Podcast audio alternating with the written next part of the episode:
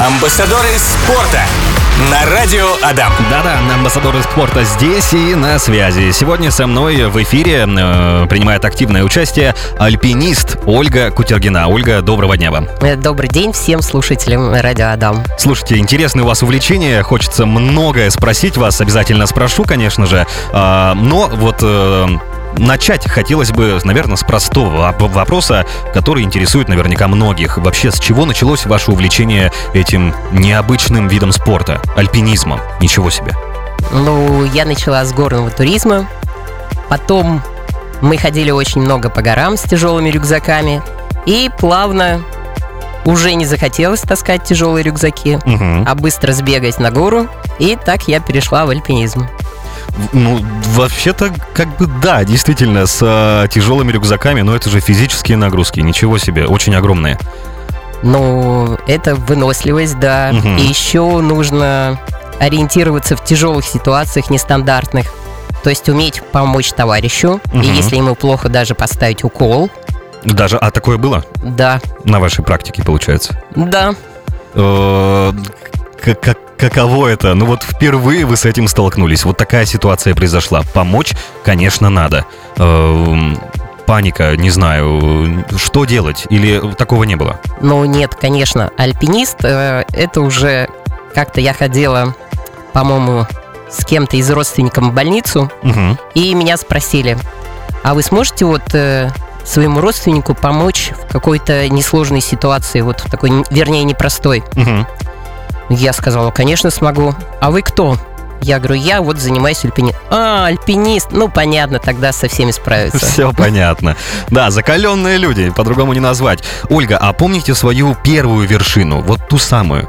Ну, мы ходили в основном тренироваться на Эльбрус. Мгм. Вот это вот наша гора, так скажем, домашняя гора, где мы тренировались и делали восхождение и зимой, и летом, и весной, и в любые шторма, когда даже поднимаешься на коленках, а ветер тебя сносит. Даже такое было, ничего себе. Ну да. Страшно? Ну, страшного нет, но приходится себя преодолевать. Мгм. А, вот э, не секрет уже, э, вы же этим летом про- произвели восхождение на два семитысячника. Ничего себе. Вот расскажите подробнее про это. Да, это очень интересно. Я сама не ожидала, что у меня получится две горы, потому что это все зависит от ситуации, от здоровья, от погоды, в основном от погоды, от Мгм. команды. Вот. И мы сходили на Корженеву, акклиматизировались, и как-то и здоровье, и погода позволила сходить еще на второй семитысячник, это коммунизма. А как долго вообще происходит акклиматизация? Это в, в- в любом случае важный аспект э, перед восхождением, я это точно знаю. Но вот э, насколько долго она проходит? Ну, у каждого по-разному, но если ты часто находишься в горах, то акклиматизация происходит намного быстрее. Мгм. И она происходит таким, получается, зубчатым моментом, пилообразная, так скажем, акклиматизация.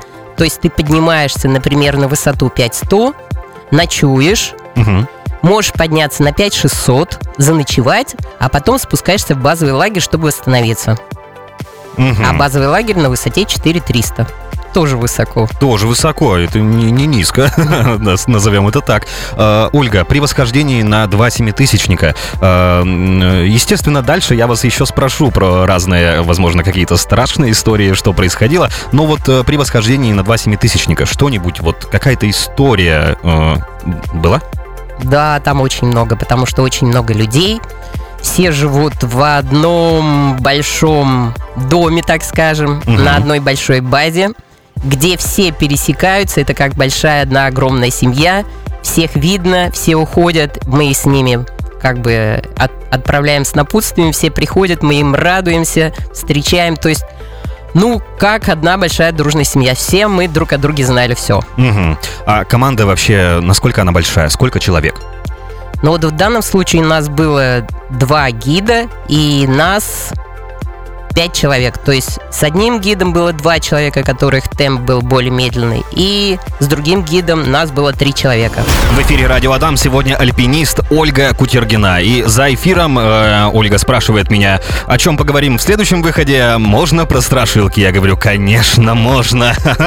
Э, Ольга, расскажите, пожалуйста, вот э, страшилки, истории, которые с вами приключились, э, которые вспоминать, ну, не то чтобы приятно, но оно же в памяти все равно сидит. Ну да.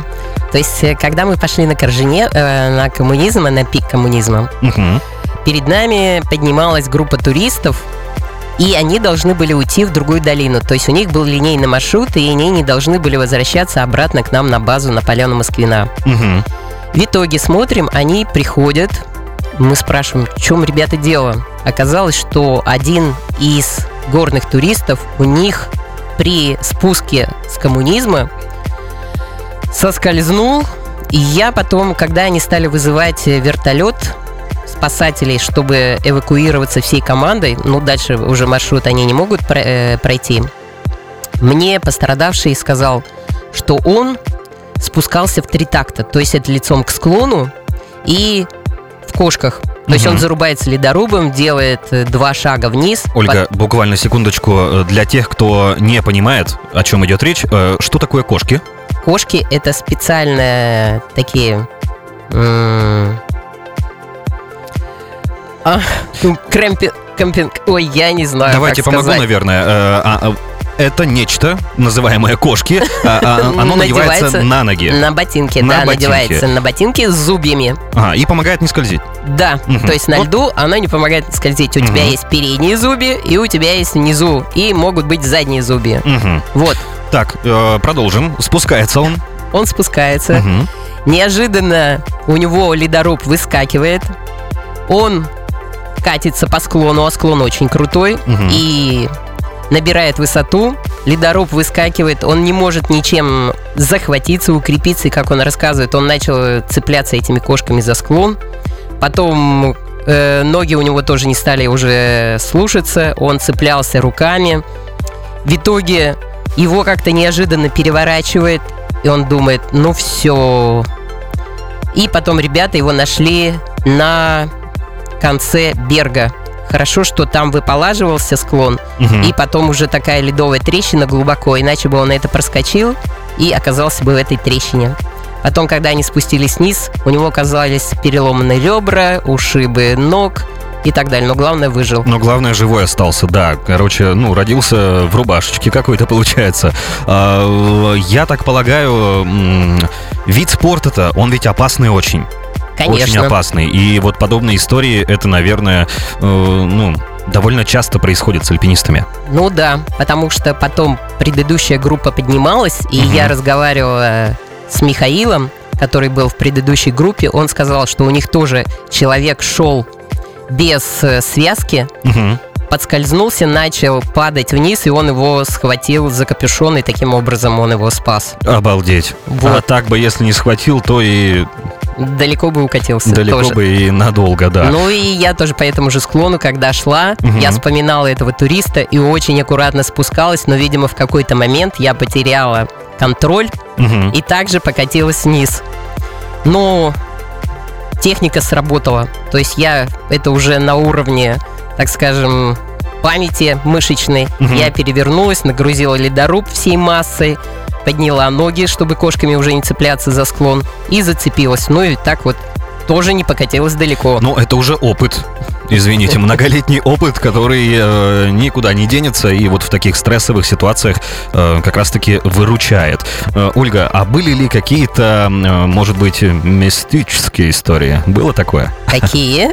Ну, что-то вот э, произошло, и вот непонятно, как это произошло. Ну, что-то, какая-то мистика. Ну, Не замечали? ну да, такое было. О, В основном так. это происходит на Эльбрусе почему-то. Мгм. когда мы поднимаемся в тумане, и кажется, что впереди идет кто-то и указывает тебе путь, хотя никого нету, или какие-то голоса слышны. И многие так отмечают. Обалдеть. А вот э, я, кстати, где-то читал про голоса, то, что, мол, э, ну, ветер вот так вот заигрывает с альпинистами и вообще с э, любителями э, горных массивов. И вот людям часто кажется, что кто-то кричит, какие-то голоса, а вот ветер на самом деле злую шутку играет. Ну, скорее всего, да. Ну Мгм. и у альпинистов есть такие байки про черного альпиниста, который Так, так. тебя может утащить куда-нибудь. Э, вот, расскажите про эту байку. Что за черный альпинист такой? Черный альпинист, э, девушка красивая ходила в горы, и у них в группе был тоже такой юноша-спортсмен, Мгм. но он не был таким сильным альпинистом, и она над ним подшучивала, а он был в нее влюблен. Мгм. И вот э, на одном из каком-то склонов он подскальзывается и падает э, в пропасть и умирает. Мгм. И после этого он начал ходить и искать эту девушку.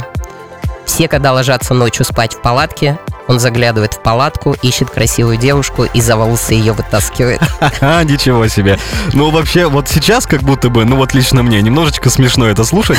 А вот э, окажись я в палатке ночью где-нибудь, извините, в горах, ну вот э, да, страшненько было бы. Ну, у нас такая была девушка-волонтер Катя на, Кам- на Корженево. Она одна боялась бы- жить в палатке, и поэтому она нашла себе молодого человека, с которым она всегда была в палатке. И он Лежи рядом, охранял. Охраняй меня, да? Такая установка была, здорово. Хочется спросить вас про эм, вашу мотивацию заниматься этим видом спорта. Э, Где вы ее находите и, возможно, кем-то восхищаетесь? Э, Точнее, эм, ну да, кем восхищаетесь из мира альпинизма? Есть ли какие-то вот прям э, из современников или нет, вот настоящие профессионалы в этом деле? Ой, ну конечно, да даже у нас в клубе был Миша Кунгурцев.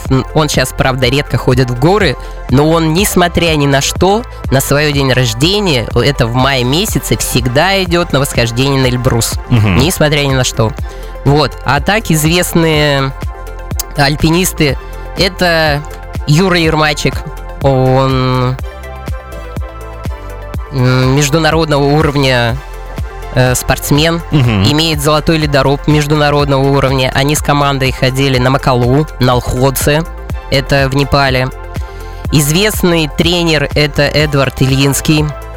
Ну и у него была очень сильная команда казахская, из которой вышел Урубка. Наверное, все его слышали, это высотный альпинист. Мгм. Правда, он сейчас уехал из России и живет, по-моему, где-то в Италии. Затем очень много... Ну вот я, кстати, встретилась э, с Андреем Целищевым, который был в команде Эдварда Ильинского. И они четверкой вместе с Хрещатым сделали траверс пик Победы, пик Хан. Мгм. Это вообще никто не повторил после этого. И Почему? я с этим- Сложность? это очень сложно, потому что там длительный переход. Ну и провести на высоте такое большое количество времени это очень сложно. Мгм. А они участвовали в чемпионате э, России. Вот. И минут за 20 они спустились в базовый лагерь, им засчитали. О, ничего себе, успели, получается. Ну да, молодцы. Ольга, расскажите про свое самое, вот, э, ну да, наверное так, самое тяжелое восхождение. Какое оно было? Ох, ну больше, скорее всего, наверное, эмоционально тяжелое. Потому что так ты всегда готовишься, ты идешь, ну тяжело, не тяжело, но ты все равно идешь, но больше эмоционально, когда в горах мы потеряли своего товарища, у него было врожденное что-то, какие-то проблемы с сердцем, а мы не знали, мы думали, что у него горняшка, Мгм. и лечили вот этого, но все-таки это не помогло. Потом оказалось, что это у него врожденное, и он даже сам не знал. Горняшка — это как, м, какая-то болезнь, которая проявляется вот на высоте, наверное, да? Да, то есть тебя тошнит, у тебя кружится голова, у тебя слабость, ты не можешь идти, и вот такие все признаки. Рвота. Э, интере- страшно интересно, вот так вот. А, Еще вдобавок хочется спросить, э, вот не спросил сразу э, после истории про черного альпиниста, вот спать в палатке в горах ночью, вот оно вот по уровню страха, не знаю, или наоборот какая-то романтика в этом находится. Вот расскажите про это. Как, каково оно? Ну, не знаю, романтику я уже не ощущаю, потому что ты знаешь, что у тебя вот есть цель восхождения на вершину, и ты должен хорошо отдохнуть Мгм. перед восхождением и восстановиться. Ну, не знаю, может, романтика. Ну, вот сейчас я жила одна в палатке, это было вообще круто. Мы пришли днем, светило солнце, и на высоте 5600, когда должно быть очень холодно в снегах, я одна шикарно спала в палатке, вообще в одних плавках, то есть жара. Мгм. Амбассадоры спорта. В эфире говорим сегодня про альпинизм, про этот необычный вид спорта. Э, Ольга, расскажите, пожалуйста, про соревнования, которые происходят э, ну, в нашей стране, соответственно, и за пределами нашей страны, ну, получается, соревнования международные. Проходят ли они? И если да, то э, каким образом? Э, И участвовали ли вы сами? Ну да, соревнования проходят, это скалолазание, оно даже включено в э, олимпийский вид спорта. Мгм. Вот, э, и среди ветеранов у нас в Крыму проводится каждый, каждую осень соревнования по скалолазанию на естественном рельефе. Я, естественно, тоже участвую в различных соревнованиях, особенно по ледолазанию. По ледолазанию у нас, у нас э, развивалось в городе Кирове Павел Шибалин, и сейчас они вышли на международный уровень. Очень сильные ледолазы. Один из них это Никита Слотин, молодой ледолаз, который сейчас э, работает инструктором э, в известной фирме «Семь вершин», который Мгм. ходит на э, Эверест и так далее. Ну вот он водил недавно Боню, Даже так, подождите, Боню. э, но не на Эверест, а, по-моему, на Арисабу. Ага. Вот. Ого. Было Интересно. мы его потом спрашивали. И он тоже вот так скинул недавно фильм, где в Непале какой-то э, вид э, ракурса на вид на Эверест девушка пошла искать себе э, партнера по жизни. И вот наш Никита там был самый красивый чувак. Самый красивый чувак. А, Ольга, как вы считаете, что отличает э, альпинистов от других людей? Ну, помимо, очевидно, страсти к покорению вершин. Ой, ну тут как раз э, именно выдержка. Вот даже сейчас, когда э, ищут, э, например, человека и говорят ему, вот ты пойдешь на победу, что ты вот можешь как-то ты себя там проявить? Вот были у тебя такие ситуации жизненные, где ты не сплоховал и мог из любой ситуации выбраться?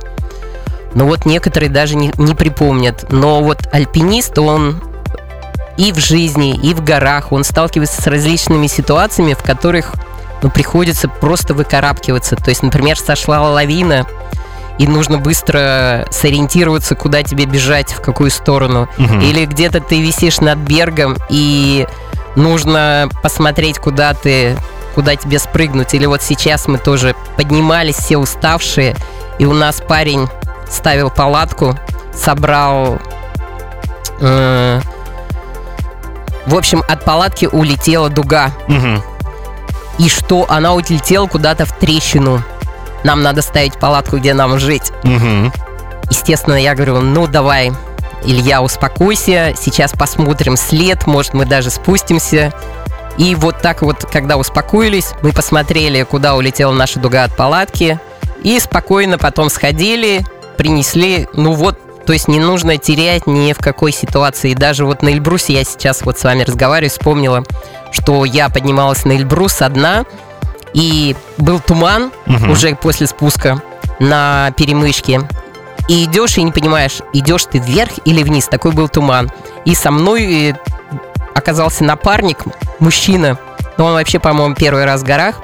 И он сидит и говорит, я, похоже, никуда не пойду, я лучше пережду этот э, туман, мне торопиться некуда, но сам сидит, и у него уже чувствуется, что ноги замерзают, Мгм. в пластиковых ботинках он их отмахивает. Я говорю, ну так бесполезно сидеть, надо двигаться. И вот я палочками прошла, протыкала эту дорогу, она более плотная, чем остальной снег. Я вышла, ну и он за мной, так мы вот... Я его вывела, иначе бы он тоже засидел. А А так пот- бы сидел и сидел и, и Да. замерз, блин. Да, да, да. Разное может быть. А, Безусловно, опасно, но также и полезно. Расскажите про пользу для здоровья и вообще со скольки лет можно заниматься альпинизмом и, ну, наверное, а, до скольки. Вот так. Ой, ну тут предела нет, потому что вот сейчас даже 80 лет ходят в горы, и аксакалы местные кавказские поднимаются на Эльбрус, и есть там такой человек, который 70 раз поднимался на Эльбрус уже за 80 лет.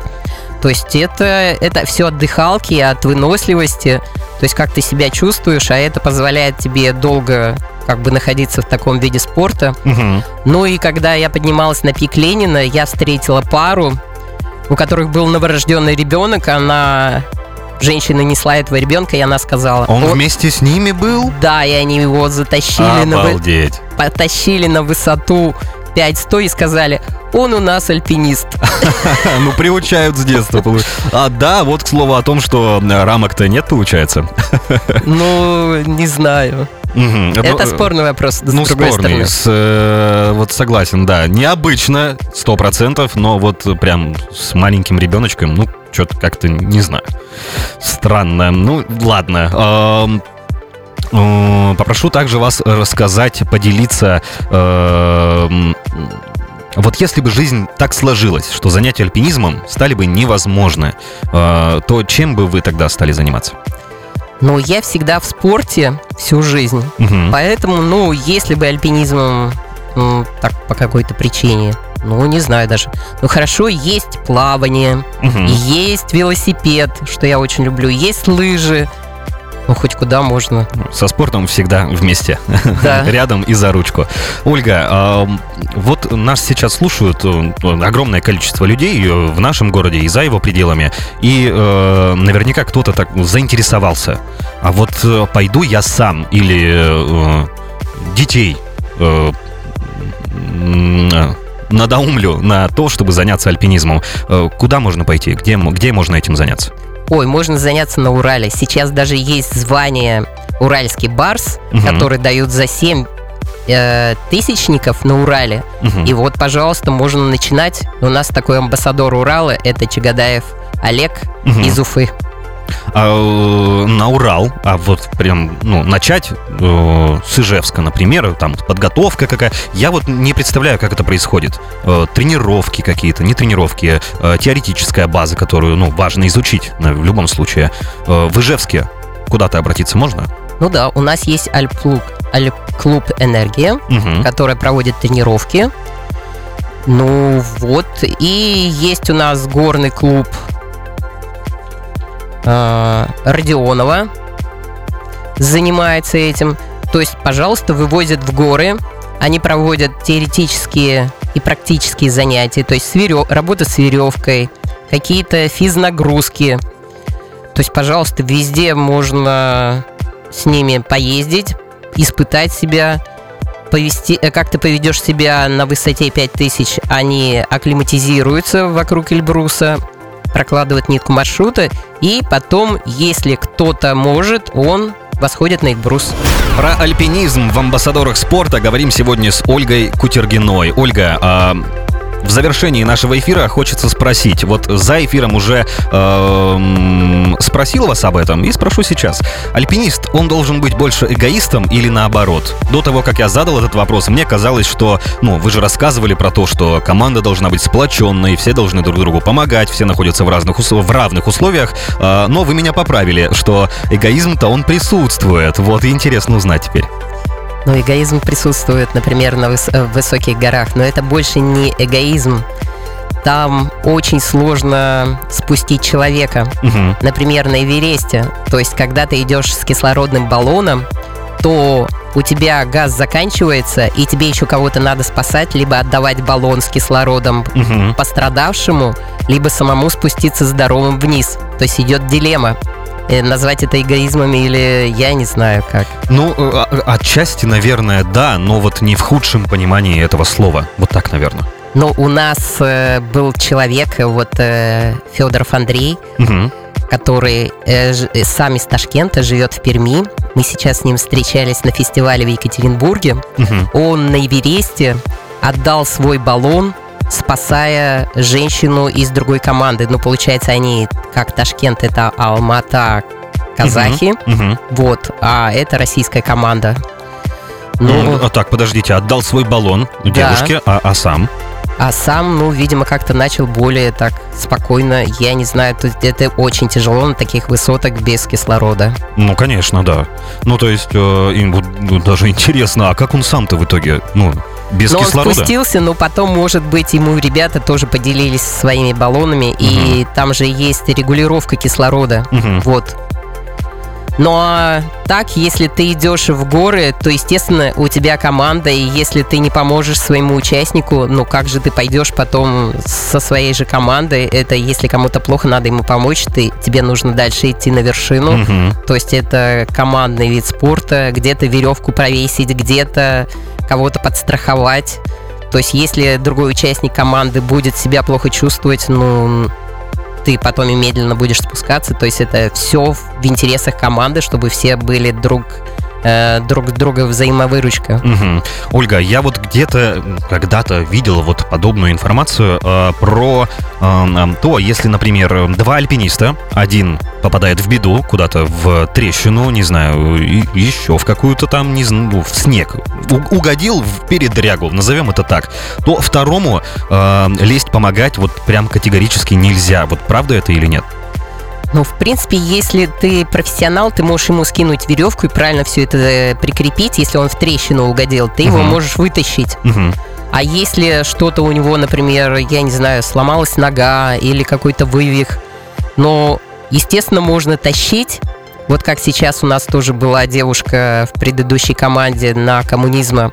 Она вывихнула ногу, ее двое тащили вниз, вниз головой. Ничего ну, себе. ну, потому что если ее будешь спускать э, ногами вниз, у нее будут кошки цепляться, и она будет мешать ее спускать вниз. А, ну да, Вот. логично. Мгм. Ну, то есть, если когда много людей, то, конечно, удобнее э, транспортировать пострадавшего. А если ты один, ну, там уже в зависимости от ситуации. То есть, если из трещины ты ее вытащишь, кого-то вытащишь. Мгм. Если ты придется это на себе тащить, а там нужно э, работать с веревками, но можно, конечно, и навесить и спусковые веревки, его аккуратненько стаскивать. Но вот это вот как бы... А если близко куда-то до людей спуститься, то тебе быстрее сбегать и позвать на помощь. Но Позвать на сейчас, помощь. сейчас как бы у нас есть рации, есть телефоны, спутниковые телефоны. Мгм. То есть всегда можно вызвать кого-то на помощь, я считаю так.